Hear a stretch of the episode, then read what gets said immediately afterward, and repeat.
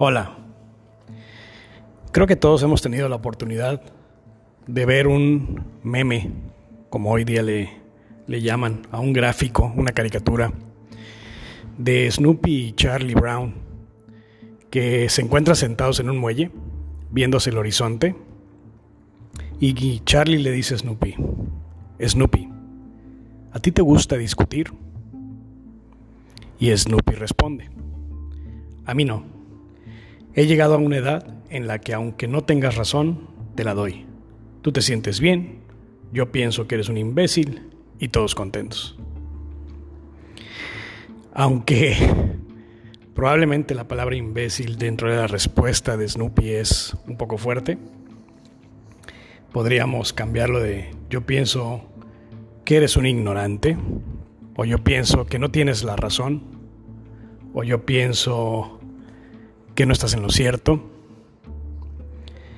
Pero la parte más importante de este, este meme es lo que trae a nuestra mente, ¿no? Esa serenidad con la que podríamos dejar pasar ciertas discusiones.